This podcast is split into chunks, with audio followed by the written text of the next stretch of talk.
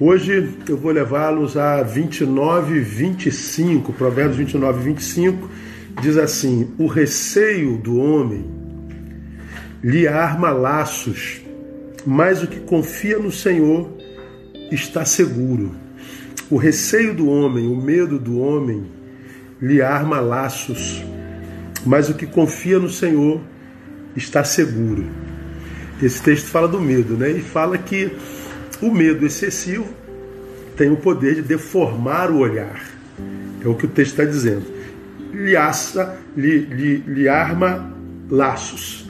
Só há um laço, porque o meu medo produz esse laço, não é que ele exista de fato. Então o medo excessivo ele deforma o olhar. Perceba, deforma o olhar e não a realidade, ok? Então é uma realidade que, que, que é modificada só por causa do medo que tomou o sujeito. Né?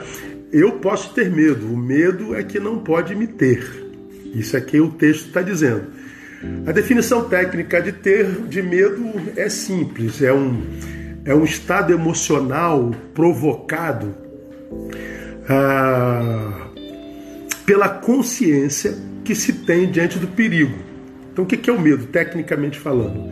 É um estado emocional provocado pela consciência que se tem diante do perigo. Então, perigo lá, então a, a, a minha consciência percebe aquele perigo e essa percepção da consciência no perigo se chama medo. Quando esse medo é patológico, essa consciência adoece e vê o perigo como sendo algo muito maior do que o que de fato o é. Ok? Então tem um perigo? Tem, minha consciência percebeu, se chama medo. Mas se o medo é patológico, essa consciência expande e transforma o objeto fóbico, a situação de medo, em algo muito maior do que o que de fato é. Por quê? Porque o olhar está adoecido pelo medo. Por isso eu defino medo, você já me ouviu pregar sobre isso, como sendo fé na derrota. Medo é fé na derrota. Por que se é fé na derrota? Se o medo adoeceu minha consciência, eu olho para aquele inimigo potencial, para aquela adversidade potencial, a vejo muito maior do que eu, e porque a vejo muito maior do que eu, acredito que se eu encarar, eu perco. Se eu encarar, eu vou fracassar. Então eu não encaro, o medo me paralisa, não é? De um lado, o medo é uma, é uma dádiva divina fundamental, meu irmão, isso aqui precisa ser dito.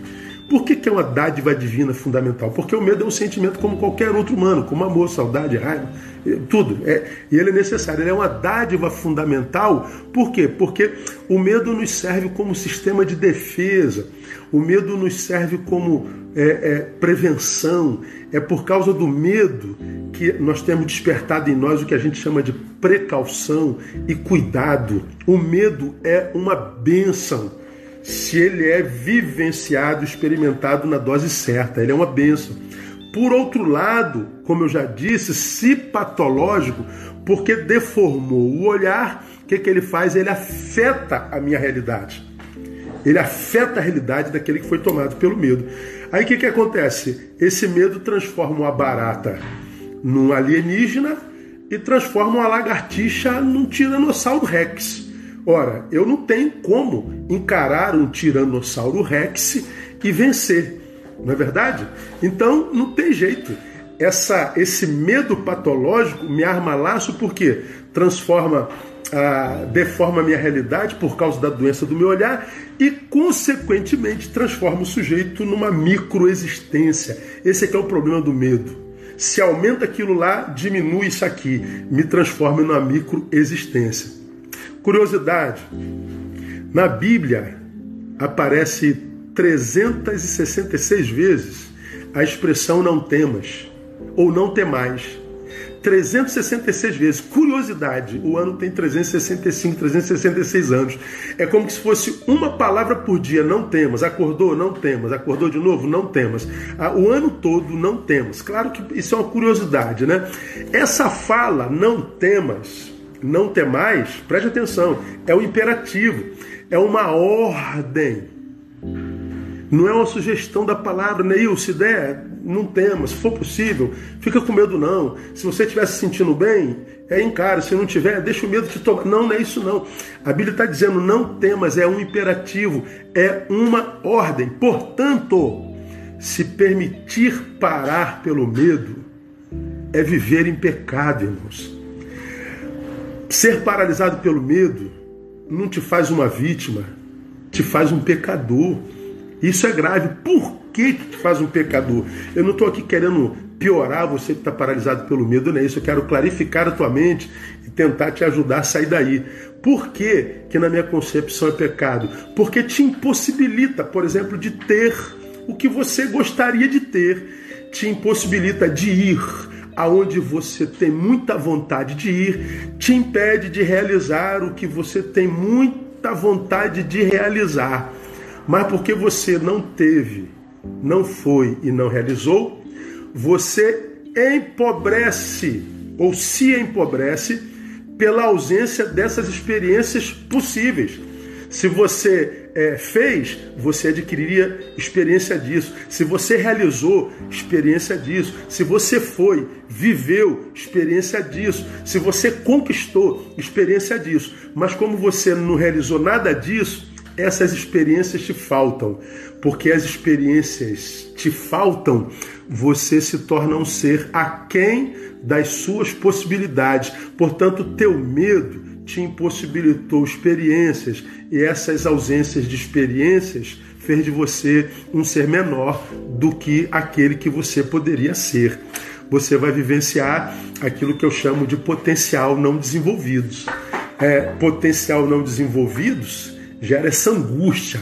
Você sabe que poderia ser melhor do que é, poderia estar produzindo mais do que produz, poderia estar além do lugar onde você está. Mas por que você não está vivendo isso? Medo. Esse potencial não desenvolvido se manifesta em você como angústia. E essa angústia, portanto, é por causa do medo. Entende por que o medo é um pecado? Pois é. Como vencer o medo? Essa que é a questão crucial, né? Primeiro, obediência. Se aparece na Bíblia não temais e é uma ordem, eu devo obedecer. Eu devo não temer. Não é? E não temer é uma decisão. Mas, pastor, é, é, não é bem assim. É, parece uma incongruência dizer para quem está com medo, não temas. Não é incongruência nenhuma. Você, você acha que Deus daria uma ordem para nós que fosse impossível de ser cumprida? Você acha que Deus é incongruente a ponto de, de mandar-nos fazer uma coisa que Ele sabe é impossível que façamos? Claro que não. Se Ele diz não ter mais, é porque Ele sabe que eu posso não temer e que você também pode vencer o medo. O que a gente precisa é acreditar que Ele conhece a gente mais do que nós mesmos. Portanto, ao invés de você acreditar que você não pode, Acredita em Deus que diz que você pode. Decida obedecer. Vai lá e tenta, sem medo do fracasso. Fracasso é um negócio interessante, né? Ah, tem gente que define fracasso como sendo aquela tentativa sem êxito. Não, não. Aquele que tentou e fracassou não pode ser chamado de fracassado porque ele tentou. Então, quem tenta e fracassa não é fracassado. Fracassado é aquele que, com medo de fracassar, nem tenta. Esse que é o fracassado. Quem é o fracassado? É aquele que foi paralisado pelo medo. Então vai lá e tenta, fracasse, tenta de novo, fracasse, tenta de novo, é, perca, tenta de novo, porque na tua perseverança, Deus, a vida, é, vão te dar vitória no nome de Jesus. Como é que a gente vence o medo? É, obedecendo. Por último, para a gente terminar, como é que a gente vence o medo? Amando. É, é o que ensina 1 João 4,18. No amor não há medo. Antes o perfeito amor lança fora todo medo.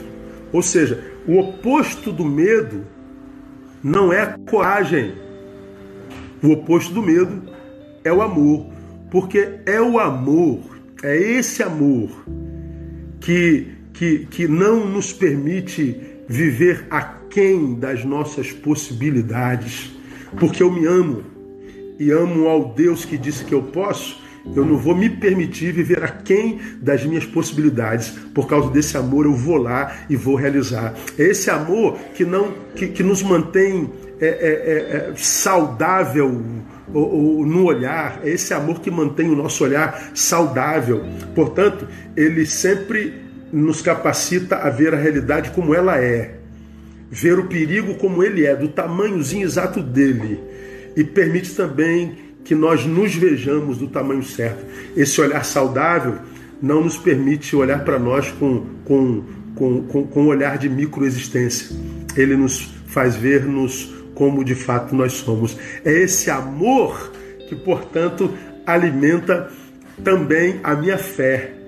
Ou seja, se o perigo está diante de mim, e Deus permitiu que ele aqui estivesse, é porque ele acredita que eu posso vencê-lo. E a minha fé será alimentada por esse amor. E eu termino dando a você a minha definição de fé, porque tem a ver com o que eu acabei de ministrar a você. Fé é a certeza no presente de que o futuro já está pronto.